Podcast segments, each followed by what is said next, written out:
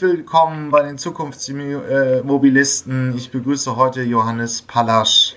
Bitte stellen Sie sich einmal kurz. Ja, guten Morgen, Johannes Pallasch.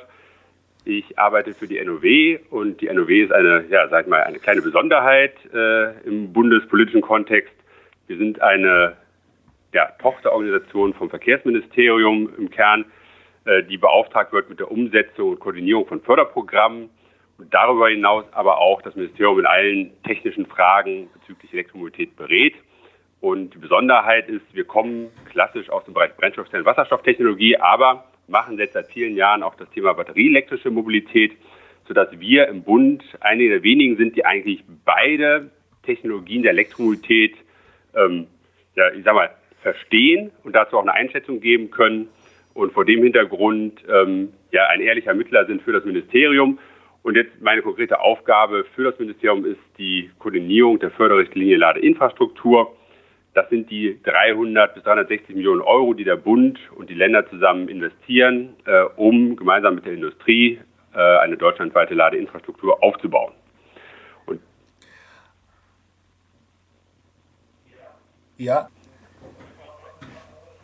Respekte, ich wollte Sie nicht unterbrechen. Okay einfach um vielleicht ein bildliches Verständnis zu bekommen, NOW, das sind insgesamt 40 Leute, davon arbeiten 10 in meinem Team über den Daumen äh, im Bereich Infrastruktur.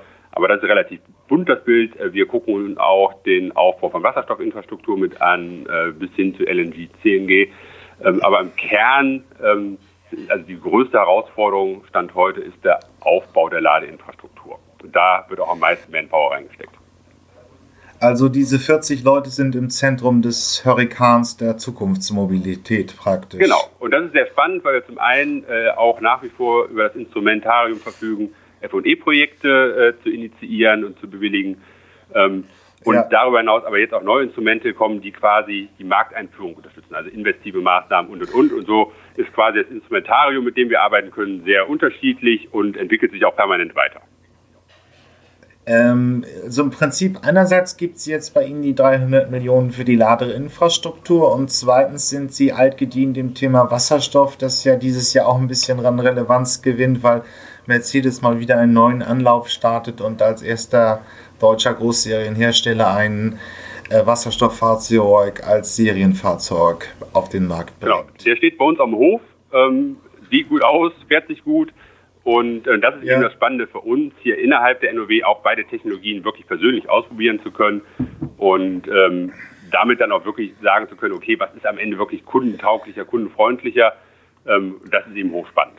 Ähm, und beim Wasserstoff ist eben Aber der Nachteil, okay, da haben wir noch nicht so die Verlässlichkeit in Bezug auf den Fahrzeughochlauf, da muss man noch ein bisschen warten. Das ist natürlich bei den Batteriefahrzeugen ein bisschen anders. Da wissen wir, die kommen und deswegen ist die Aufgabe der Infrastruktur auch so dringlich. Ähm, aber zum Thema Wasserstoff. Ich meine, die NOW ist, glaube ich, zu der 2000, 20, 2000 gegründet worden. Ne? Ja. Damit, da gab es ja auch so eine kleine Welle. Der Kanzler Schröder schrank vor allem, hm, was ist ja auch so eine, gibt es jetzt von Mercedes gekommen ist und dann ist das Thema wieder stark vererbt. Ja. Ähm, gibt es jetzt eigentlich den Durchbruch bei der Energiebilanz? Also ist es äh, nicht, braucht man nicht mehr Energie für einen Bewegungskilometer als bei anderen ähm, Zukunftsmobilität-Angeboten. Äh, ja. Also die, die sprechen den Wirkungsgrad Oder, an. Und, ähm, ja, den ja, Wirkungsgrad. Ja, da muss man auch sagen, also da wird die Debatte oft auch ein bisschen schief und ähm, unfair ähm, geführt. Ne, da wird auf der einen Seite werden 90 Prozent Wirkungsgrad beim äh, Batteriefahrzeug angelegt und dann irgendwie gibt es immer noch diese 10 Prozent, durch die, die durch die Presse geistern ähm, oder die Foren beim Thema Wasserstoff. Gemeinhin hat man ja, wenn man sich die Wandlungsverluste anguckt, vom, von der Primärenergiequelle über Elektrolyse hin zum Fahrzeug, Logistik inklusive, kommt man ja irgendwo bei 30 Prozent raus. Ne? Also da sieht man schon mal, dass die 10 Prozent äh, grober Unfug sind. Und dann wird auch oft unterschlagen, dass ja quasi das, was quasi an Verlusten da ist äh, bei der Elektrolyse in Form von Wärme ja durchaus noch nutzbar wäre. Ne?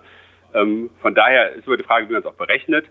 Ähm, richtig ist, äh, das natürlich Sinn macht, so viel wie möglich mit Batteriefahrzeugen abzudecken. Wir wissen aber auch, dass aber ab einer gewissen Reichweite oder auch gewissen Ansprüchen an äh, meinetwegen äh, Reichweite äh, die Brennstoffzelle die Nase vorne hat, weil es einfach die Betankung viel, viel schneller geht. Ähm, wenn man das miteinander vergleicht, ähm, ne, die Brennstoffzellenfahrzeuge heute kriegt man fünf Minuten voll, wenn ich quasi das gleiche laden möchte, dann stehe ich, wie gesagt, Rückenwind für das Thema Wasserstoff.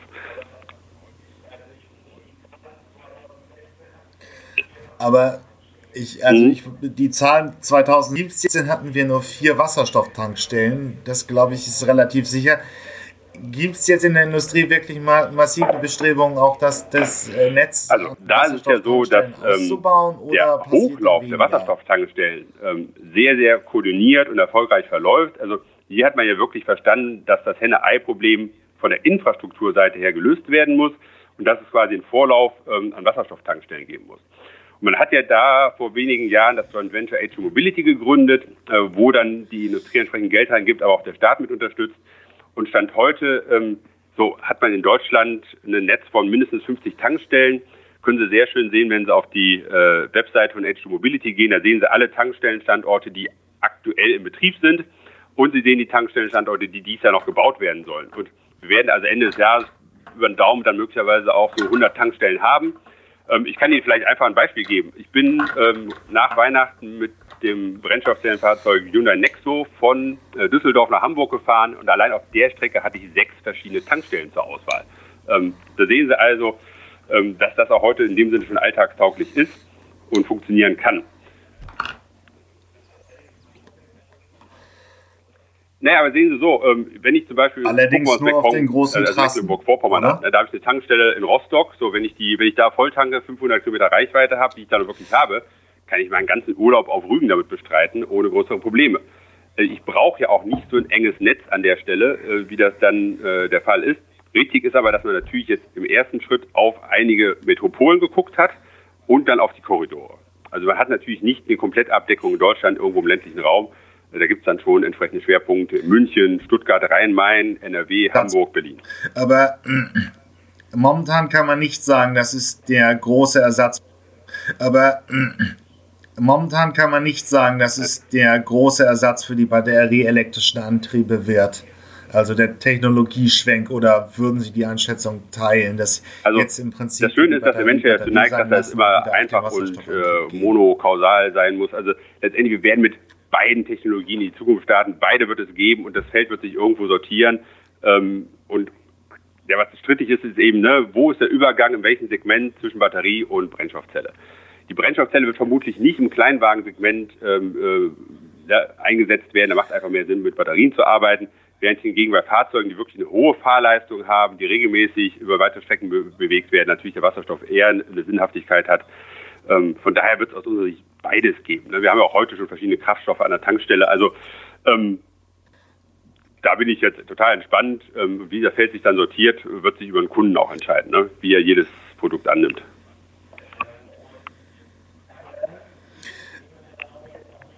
Ähm, und aber dann sind sie eben in der Nau jetzt auch noch dafür da, 300 Millionen und das Volk zu bringen für eine Ladeinfrastruktur. Mal so, ähm, es wird ja viel herumgegeistert, immer mehr Ladeprinzip auch, sagen wir es mal so, ähm, es wird ja viel herumgegeistert, immer mehr Ladestationen, äh, kam gestern über die Ticker, trotzdem gibt es auch immer noch Klagen.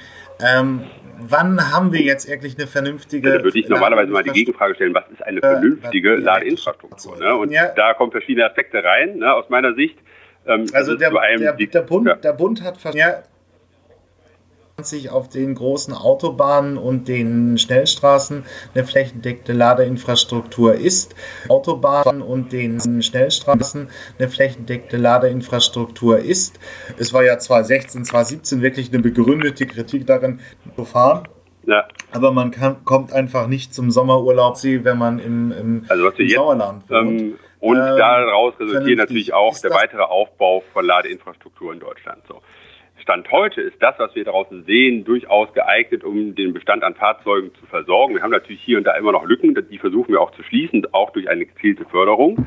Ähm, aber was uns natürlich umtreibt, ist, dass wir, und so scheint der Klimaschutzplan jetzt sich zu entwickeln, im Wesentlichen äh, auf E-Fahrzeuge bauen, um die Klimaschutzziele im Verkehr für 2030 zu erreichen. So, das heißt, wir werden jetzt von 2019 an einen Hochlauf an E-Fahrzeugen erleben und spätestens, wenn in Zwickau äh, Volkswagen sein Band anschmeißt, wird das ja auch passieren. Ähm, Und den müssen wir entsprechend so begleiten, dass er nicht zum Stocken kommt und immer für ausreichend Ladinfrastruktur sorgen. Das ist das, was uns momentan umtreibt. Ähm, wir sehen gerade viel in der Presse dieses Spielchen, ne? haben wir eigentlich zu viel Infrastruktur oder zu wenig?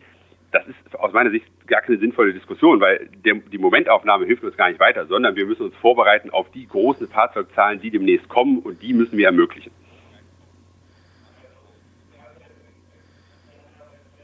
Also da ist ja ex explizit die Annahme drin, der Deutsche kauft deutsche Automarken und wenn die Deutschen, das ist nun laut Herstellerankündigung dieses, aber dann ganz bestimmt mhm. nächstes Jahr der Fall, wirklich mit Fahrzeugen kommt, beginnt der Markthochlauf und wir kommen aus diesen, na, mhm. sind jetzt 116.000 Fahrzeuge raus. Okay.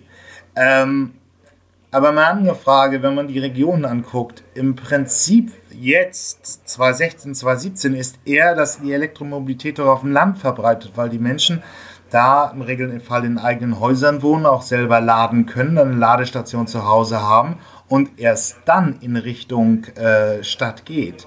Ähm, zeichnet sich dann nicht in der Ladeversorgung ja, also ich meine, der zentrale Unterschied ist eben, dass auf dem Land eher gewährleistet ist, dass ich einen privaten Ladepunkt habe, wobei auch da interessanterweise die Statistik ähm, so ist, dass auch auf dem Land nicht alle ihren eigenen äh, Garagenparkplatz haben ähm, und auch irgendwo ne, unversorgt parken müssen. Jo, hier ist das Ende erreicht diese Episode aus der Podcast-Reihe Die Zukunftsversion. Hier endet der freie Teil. Weiter geht's auf meinen Webseiten ähm, elektroauto.org slash Zukunftsmobilisten oder ähm, automatisiertes Auto.de slash Zukunftsmobilisten da kann man sich die vollständigen Interviews äh, gegen eine kleine Gebühr anhören. Ich habe auch eine Staffelung drin, also Menschen im AG 1 und 2 Bezug zahlen weniger als auch Studenten und Doktoranden. Schüler sind auch günstiger. Ja, ich freue mich aufs nächste Mal, wenn es wieder hier bei den Zukunftsmobilisten ein neues Interview gibt. Bis dann, tschüss.